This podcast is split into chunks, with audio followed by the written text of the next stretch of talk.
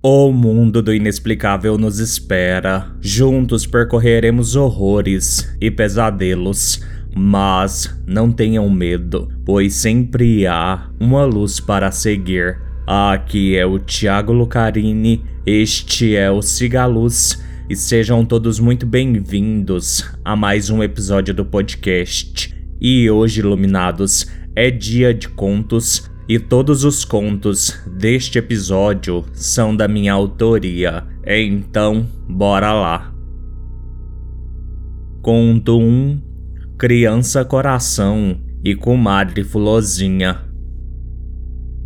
Poucos sabem, mas a cada 100 partos nasce uma criança coração que é uma alma tão bondosa e pura que as forças malignas e estranhas se movem em conjunto para apagar essa nova bênção sobre o mundo. Até o primeiro ano de vida, a família de uma criança coração sofre bastante com perseguições, acontecimentos misteriosos ou mesmo morte e desaparecimento de seus filhos. Uma criança coração não é algo raro, por isso Conhecemos tantas histórias de pessoas atacadas, sejam por lobisomens, mulas sem cabeça ou outras criaturas do mundo obscuro, enquanto ainda são recém-nascidas. Porém, poucos conectam os ataques à condição especial de suas proles imaculadas.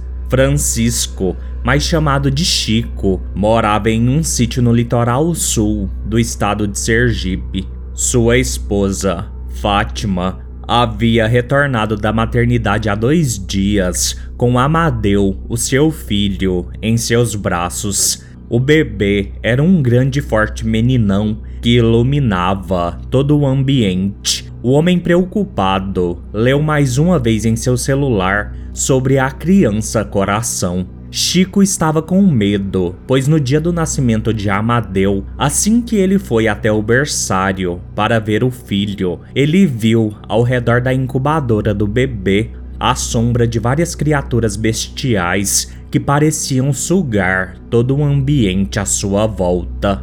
Chico esfregou os olhos, acreditando ser apenas cansaço ou vertigem de tamanha emoção em ver finalmente a carinha do seu primogênito, mas logo o homem se deu conta de que aquilo era bem real. Naquele momento, ele fez uma forte oração a Deus e a Nossa Senhora Aparecida para guardarem o seu filho de todo o mal. E assim que Chico terminou suas preces, ele escutou vários urros agonizantes no berçário, urros que somente ele pareceu escutar, e então aquelas sombras desapareceram.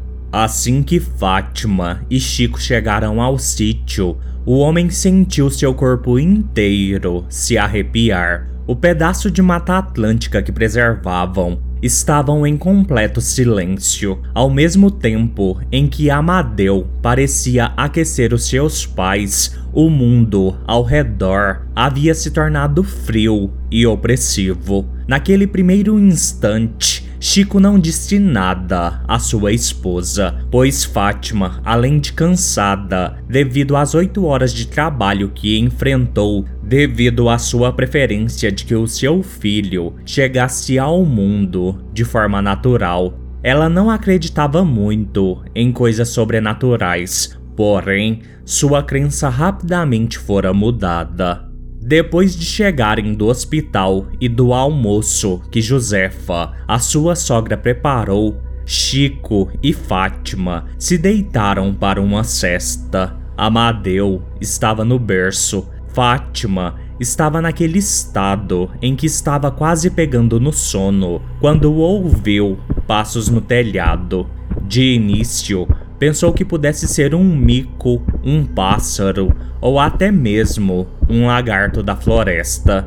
Mas então percebeu que os passos estavam pesados demais para ser um animal. Eram como se fossem quebrar as telhas. A mulher cutucou seu esposo e, em silêncio, apontou para o teto. Chico escutou os passos pesados. Nesse momento, Amadeu começou a chorar estridentemente e então, de repente, Josefa assustada entrou no quarto sem bater e disse: Tem alguma coisa no telhado, Chico, e aquilo não é desse mundo. O homem se pôs de pé, foi até a cozinha e pegou a sua espingarda. Sua sogra estava logo atrás dele. Antes de Chico sair porta fora, ela segurou o seu braço. Tenha cuidado, filho. Chico balançou a cabeça afirmativamente e saiu. Com a espingarda engatilhada, o homem se afastou da casa de modo que pudesse ver o telhado, e suas pernas amoleceram quando viu o que causava todo aquele estardalhaço. Sobre o telhado havia uma criatura humanoide que era feita totalmente de pequenos galhos e muitos, muitos cipós enrolados. Musgo cobria todo o seu corpo, onde deveria ser os seus pés e pernas. Haviam grandes tubérculos que mais pareciam o crescimento de um câncer desproporcional Folhas grandes, como as de bananeiras, despontavam de suas costas, como se fossem asas. Aquilo notou a presença de Chico e, curiosa, se aproximou da beirada do telhado com movimentos estranhos. Então, o homem pôde absorver mais detalhes de sua presença diabólica. O seu rosto, feito o corpo, também era completamente feito de cipós, era possível identificar traços levemente humanos. Sementes diversas formavam o seu sorriso maldito. Vinhas cresciam no topo de sua cabeça, como se fossem cabelo, e iam à altura da cintura. Havia uma coroa de flores e espinhos sobre sua cabeça. Seus olhos eram dois botões de flores vermelhas que possuíam um miolo amarelado. Todo seu corpo se movia com estalos secos, como de madeira velha e seca. A criatura era claramente feminina, tanto as vinhas em seus cabelos quanto os cipós que formavam o seu corpo se moviam como se fossem serpentes. Chico prontamente reconheceu a comadre Fulozinha. A espingarda em suas mãos tremia. Ele, sem pestanejar, atirou na criatura. O tiro acertou o lado direito da sua face, arrancando metade do seu rosto. A comadre Fulozinha berrou, correu pelo telhado e atirou seus cipós em direção às árvores próximas, sumindo em meio à densa vegetação como uma aranha em sua teia. Assim que Chico entrou em casa, Amadeu já tinha se calado. O homem contou tudo à sua sogra e esposa, que ficaram completamente apavoradas. Naquela noite, Chico e Josefa revezaram em vigília. Aquela noite passou tranquila, assim como o dia. Então, a segunda noite chegou, trazendo a lua cheia em seu seio de breu. Não era mais que sete horas da noite quando Amadeu começou a chorar estridentemente. Fátima sentia o seu coração apertado e os pelos do seu corpo arrepiados. Temendo pelo seu filho, Chico atirou o celular de lado, pois nas pesquisas em que fez, nenhuma delas dizia como se livrar das criaturas que queriam roubar o seu filho. Os passos pesados se fizeram audíveis novamente no telhado. Porém, mais do que isso, toda a família viu as telhas serem arrancadas e atiradas longe. Cipós envolviam as telhas como se fossem tentáculos e as arremessavam longe. Chico mirou a sua espingarda para o alto e atirou Todos escutaram a comadre Fulozinha berrar. Um buraco estava sendo aberto no teto. A criatura era rápida. Chico atirava sem parar e a entidade começou a gargalhar. Foi então que muitos cipós desceram pela abertura e envolveram a todos, os prendendo completamente.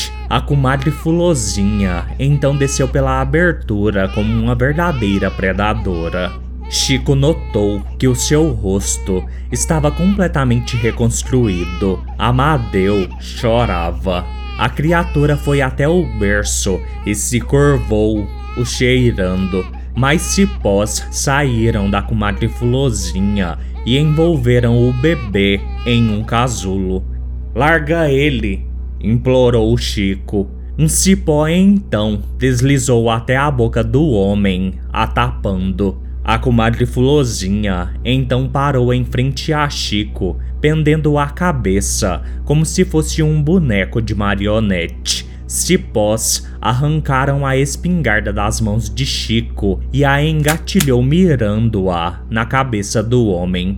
Chico sentia toda a maldade emitida pela comadre Fulozinha. Chico escutou o disparo, porém não sentiu a dor esperada. A sua esposa gritou, mas logo também foi silenciada por um cipó e o casal viu Josefa tombar com um tiro no meio da cabeça. A comadre Fulozinha soltou uma espécie de gargalhada e então, como um macaco, usando os cipós, ela subiu pela abertura do telhado e sumiu na escuridão da noite, levando consigo o pequeno Amadeu. Somente quando o sol raiou foi que os cipós afrouxaram, libertando o casal de sua prisão física. Porém, uma prisão ainda pior havia sido criada em suas vidas, e dessa eles jamais poderiam escapar, pois não há nada que possa curar a falta de um filho que foi roubado.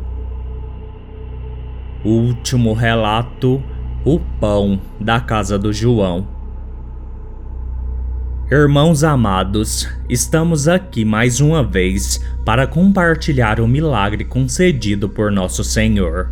As pessoas presentes ovacionaram João, o pastor, o homem não tinha a melhor das aparências. Ele usava um manto branco, como o de um monge, que cobria completamente o seu corpo distorcido. No tecido era possível ver grandes manchas de sangue, assim como deformações que deixavam o manto largo, em posições não naturais para um corpo humano. É chegada a hora de saciar a fome, irmãos, anunciou João. A plateia mesmerizada apenas observava o seu líder religioso. João então despiu-se do manto. Ele usava por baixo de tudo aquilo apenas uma cueca. Por todo o seu corpo espalhavam-se tumorações de vários tamanhos. Eram pedaços de carne de um vermelho vivo que despontavam através da pele do homem, como um botão de flor maldito. Alguns daqueles bolos de carne disformes medonhos possuíam cabelo, outros dentes, outros pareciam um amontoado de veias enroladas ou nervos duros. Posso fazer as honras, meu senhor? perguntou uma mulher. Claro, filha. João estendeu a mão na direção da mulher e fez um gesto para que ela fosse até ele. A mulher eufórica encaminhou-se ao pastor. Sacie-se, filha, com o corpo de Cristo. A mulher tocou uma das tumorações que era do tamanho de um pão e a cortou com uma das várias facas dispostas ali para tal fim. A carne se desprendeu fácil do corpo de João. A dor que o doador divino sentia com a extirpação do milagre era nítida. Porém, nada com que ele se importasse, desde que servisse aos filhos do seu senhor. A mulher observou por um segundo a carne que parecia pulsar em suas mãos. Aquela era uma das que tinha cabelo, e então, sem pestanejar, ela devorou a carne com tudo de grotesco que havia nela. A carne facilmente cedeu aos seus dentes. Sangue escorreu por sua boca, manchando a sua roupa. O gosto era terrível, mas ela precisava cumprir o ritual deixado pelo Salvador Maior. João nunca se cansava daquele momento de compartilhar o seu corpo com aqueles que necessitavam. Ele fazia o que Jesus fez há muito tempo atrás. Ele era o seu sucessor natural, pois o seu dom fora concedido pelo próprio Senhor. Antes de se tornar o que se tornou, João era um simples morador de rua ele vivia pregando a palavra de Deus pelos sinaleiros da cidade em busca de alguns trocados de irmãos amigáveis, pois muitos não o eram. Pessoas o agrediam por achar João um lunático, mas ele sabia que os filhos de Deus sempre seriam perseguidos pois o mal sempre tentou destruir aqueles que buscavam fazer novos convertidos. Estava sendo tempos difíceis naquele ano. João estava sem comer há dias e estava vivendo apenas de crack. Estava frio naquela noite. O homem, envolto em jornais, orava baixinho, pedindo a Deus que o esquentasse e aliviasse a sua miséria e fome. Foi então que, em meio às suas preces, ele ouviu: João, meu filho, disse uma voz poderosa. João olhou ao redor, mas não viu ninguém. Os seus olhos se encheram de lágrimas, pois aquela era a primeira vez que Deus falava diretamente com ele e não era uma alucinação causada pelas drogas. Estou aqui, pai, disse o homem. Naquele instante, João viu as sombras da noite tomarem a forma de um homem diante dele. João chorou diante do milagre à sua frente, pois o seu Senhor estava bem ali vindo dos céus para falar diretamente com ele, um mero mortal. João achou estranho que o Salvador tenha escolhido aparecer na sua forma flagelada de quando fora crucificado, porém não se importou, afinal era o Filho de Deus ali diante dele. O seu corpo estava bastante ferido, Toda a sua carne estava coberta por grandes espinhos pontiagudos. Haviam fraturas pelos membros, o que deixava o Messias numa postura estranha. Sobre a sua cabeça repousava uma coroa de espinhos, e outros muitos espinhos espalhavam-se por toda a sua face e estavam até mesmo no lugar dos seus dentes. João notou que os espinhos andavam como centopeias por todo o corpo do seu Salvador. Ele achou aquela visão encantadora. Uma cruz de ferro enferrujado estava fincada na base de sua nuca. Uma auréola incandescente pairava sobre a sua cabeça, acima da coroa de espinhos. Não quero mais que você sinta tanta fome, nem se sustente nas drogas, filho, disse o homem surgido da escuridão. Nem eu, pai. Vou te conceder o milagre dos pães, João, e você alimentará o meu povo com o seu corpo, assim como eu fiz. Você está pronto para essa missão, filho. Mais do que pronto, pai. Eu aceito. O Senhor dos Espinhos então pegou um dos espinhos da sua coroa e o cravou na carne de João. O homem gritou com a mais pura dor. Assim que se recuperou, o seu Salvador lhe disse: Amanhã o seu corpo estará pronto para carregar o milagre maior, o dom de obliterar almas. Alimente o meu povo com a sua carne, espalhe a palavra e faça crescer o número de fiéis que morarão comigo na casa do Pai Celestial. Eu acredito em você, João, o meu escolhido. E dizendo isso, o Senhor dos Espinhos sumiu. João nunca mais o viu, contudo, sente a sua presença Toda vez que compartilha o pão, o seu corpo, João voltou a encarar a mulher que comia a sua carne milagrosa. Os olhos dela, a cada mordida, iam se tornando completamente brancos, outro sinal do milagre se cumprindo sobre eles. João encarou os presentes e então ele abriu seus braços. Agora, venham todos, aceitem o pão da carne e sejamos uno no Senhor Altíssimo. O povo foi até João e, com o auxílio das facas afiadas, retiraram os tumores e se alimentaram daquela aberração. Logo, todos, incluindo João, perderiam a consciência.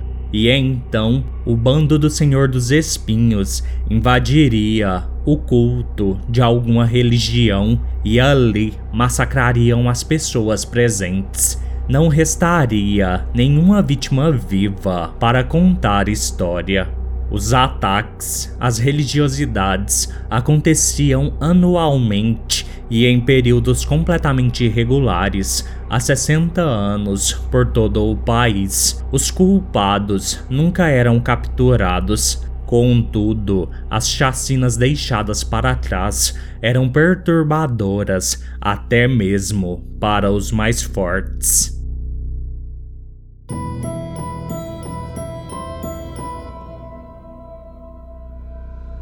Bem iluminados, este foi o episódio de hoje. Espero que tenham gostado. Sobre o último conto, O Pão da Casa do João, ele é baseado na cantiga infantil, aquela que todo mundo conhece, o fulano roubou o pão na casa do João. Eu estava em sala e a professora estava cantando isso com os alunos e na hora me deu o clique para criar essa versão sombria da história. Não se esqueçam, mandem relatos para sigalospodcast@gmail.com ou no número 62992553601. No mais, fiquem todos bem e sigam a luz.